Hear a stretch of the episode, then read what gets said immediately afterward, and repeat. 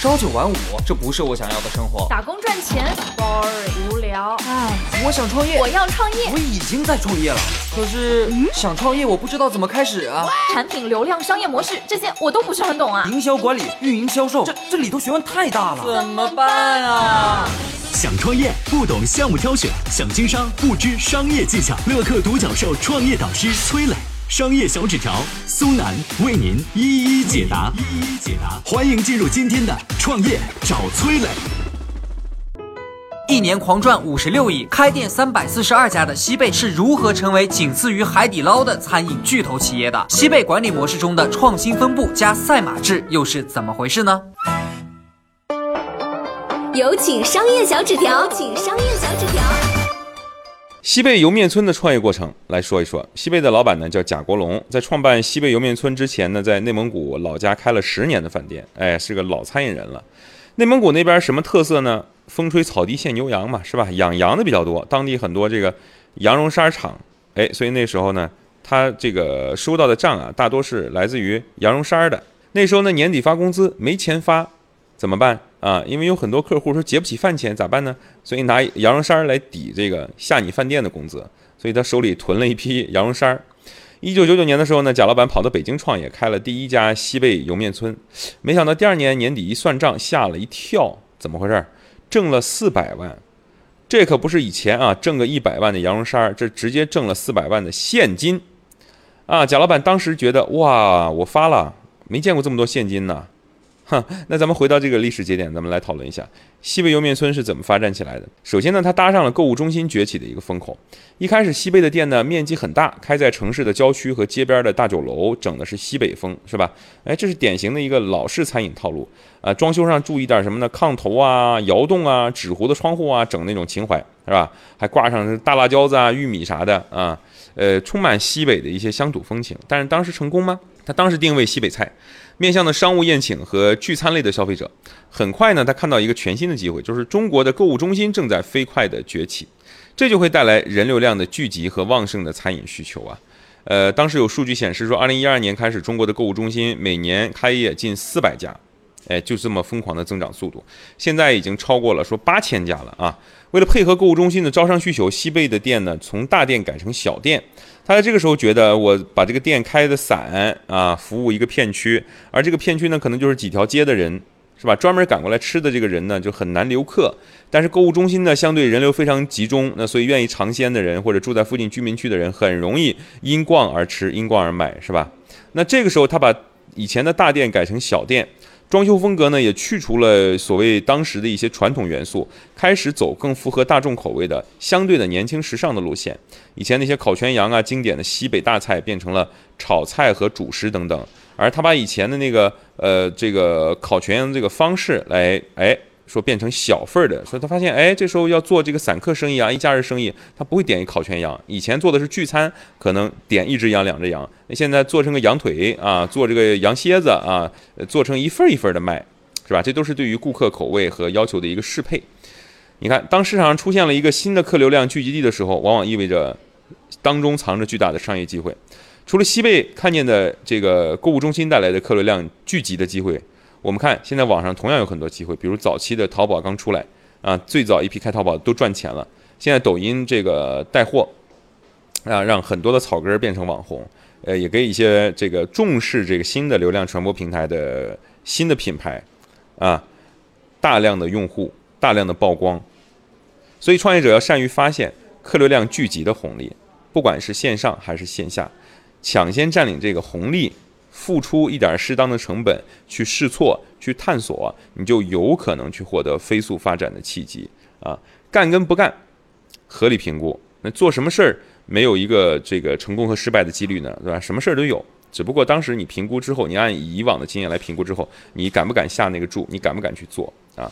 说回第二点，西贝当时呢，紧紧把握住了年轻人对于餐饮口味和体验的需求。调查说了，说现在有百分之十六点一的年轻新中产消费者仅仅能接受二十分钟以上的上菜时间，还有百分之十五点九的年轻新中产消费者说，如果叫服务员超过两次没人理，就会放弃在家餐厅吃饭啊，对吧？你在心里就打上差评了。这个现在年轻人啊，所以对于吃的要求很高。对于服务的要求也变得更高。所以西贝当时打出口号叫“二十五分钟咱能上齐一桌菜”。呃，我去西贝消费过，啊，他上菜之前呢会给你一个小沙漏，在那儿漏着。这个沙漏正好是比如说十五还是二十五分钟。这沙漏漏完之前呢，必须先给你上几个菜，对吧？那人家所以对这个事情做了一个精细化的硬杠杠的一个管理，是吧？而且这个沙漏我看看呢。呃，也挺大的舒缓了我的焦虑，因为我知道当这个沙漏漏完，他一定会上菜，如果不上，他就等于说没做到承诺。这时候我就我就可以拍桌子了，是吧？我说你得给我送点啥啊，补偿我，对吧？那其实对于呃这个顾客等待的焦虑也有一些疏解作用啊。另外呢，西贝还打出了广告语，呃，这个话其实我觉得也挺重要，直击痛点，叫什么呢？叫闭着眼睛点，道道都好吃，是吧？这广告语我觉得非常棒，他把原来六十多道菜啊，把菜单做减法。砍掉一半，剩下三十多道。一方面从餐饮扩张的角度适合标准化的开店，另一方面呢，我把精力花在六十道菜和花在三十道菜，我这每道菜的精致程度啊，那是相当不一样的，对不对？最后来说，这个西贝是不是存在一些问题啊？呃，有人呢之前在开会的时候跟这个西贝的老板贾老板提出一个质疑，说我从来没在抖音或者朋友圈看到过西贝的这个就餐经理，没看人拍这个拍你这个店，说你现在没成网红店。所以呢，得出结论说，咱们这西贝没有社交货币价值啊！你看人什么答案查这那，抖音天天刷到，说刷不到西贝，为啥啊？说这对于一个面向未来的咱们面向年轻人的消费者的这个一个企业来说，贾老板是不是有点危险？是吧？想想好像有道理啊！去海底捞，很多人就会在抖音或者微信朋友圈分享吃火锅的经历啊，拍拍这个海底捞的变态服务啊，变成一个谈资，这带来传播。这方面呢，西贝在尝试通过各种方式，呃，去激活。呃，年轻人的这个手机屏幕啊，让年轻人更多的在手机里能够刷到。呃，比如说情人节的时候，西北会举办什么 “I love 油”啊，油面村嘛啊，亲嘴打折节等等等等。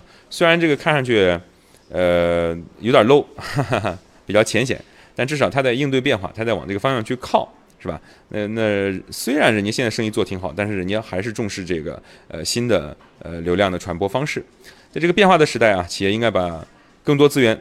投入到不变的事情上，而对于餐饮企业来说，不变的其实就是更快的上菜速度、更好吃的菜、更周全的服务、呃更便捷、更舒适的体验。那么最多的精力在这里，那多出来的精力呢？无论多多少，都应该把其他精力放在传播、营销的探索上面、流量的获取上面。嗨，大家好，我是崔磊。下拉手机屏幕，在节目简介里有我的个人微信号。朋友圈我会分享创业思考、商业观察，以及和支付宝、抖音等巨头合作的创业好项目，欢迎您来交流。我们的创业平台乐客独角兽已经汇聚了三万多名各行各业的创业者，欢迎您来寻找资源。有请崔磊，有请崔磊。我来说说啊，这个西贝莜面村的管理模式。你如果观察仔细的话，会发现这几年啊，西贝的店面出现一个现象，就是在逐渐的缩小。为什么呢？这跟西部内部的创新机制有很大的关系。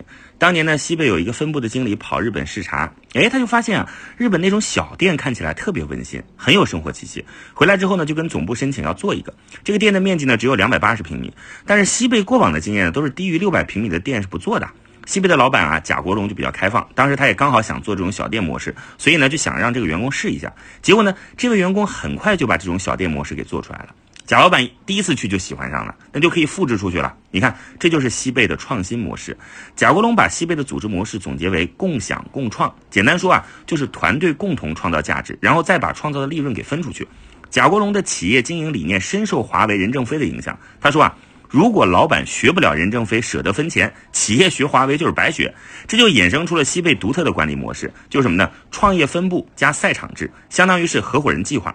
下面呢，我们来说说具体的啊。首先，我们看创业分部是什么意思？实际上呢，大多数的餐饮企业都是拿地域来作为划分依据的啊，然后让人去开分店。比如说划分成什么呢？西南区、华北区、东南区、华南区等等。但西贝不是这么做的。举个例子，假如。A 老总在上海负责一个创业分部，只要符合条件，B 老总也可以申请一个创业分部到上海去开拓市场，和 A 老总来形成竞争。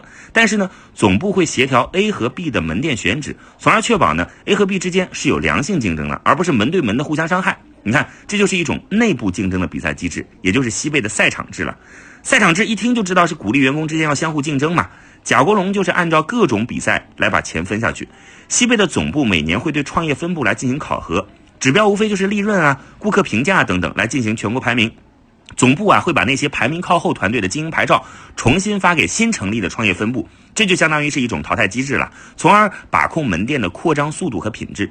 西贝总部会给这些创业分部最大的股权下放，每个管理团队就相当于西贝分封在外面的诸侯王。他们只要向总部上缴百分之六十的利润，剩下百分之四十团队自行分配。一般呢，一个新的分部创立，总部会在开店前的前三个月承担所有的资金成本，但是三个月之后啊，你这个门店就需要实现盈利了，和总部分成，否则呢就会收回经营牌照。团队打散之后，重新分配到其他团队当中去。你看啊，这样既能快速的收回成本，还能实现大规模的扩张，又能保证分店的质量。贾国龙夫妇还公开承诺，每年拿出自己百分之五十以上的分红发奖金，而且呢，分部老板、总部高管年收入超过一千万的部分，同样要拿出百分之五十激励团队成员，给足激励，西贝模式才能越走越远。这些创业分部在赛场制度的管理下，一年给西贝创造了五十多亿的营业额，在全国开了三百四十二家门店，年营业额最高的一个团队，一年能做十多个亿。你看。善于分钱，才能赚更多的钱，给足员工施展的空间，企业和团队才能获得更快的成长。我曾经呢跟很多创业者沟通过，发现创业者最大的痛点就是缺少资源、缺少链接。于是呢，我们创立了创业者社群“乐客独角兽”，现在啊已经有三万多人了。有人在这找到了创业机会，找到了客户、渠道商、投资人。下拉手机屏幕，在节目简介里边有我的个人微信号。我在社群等你。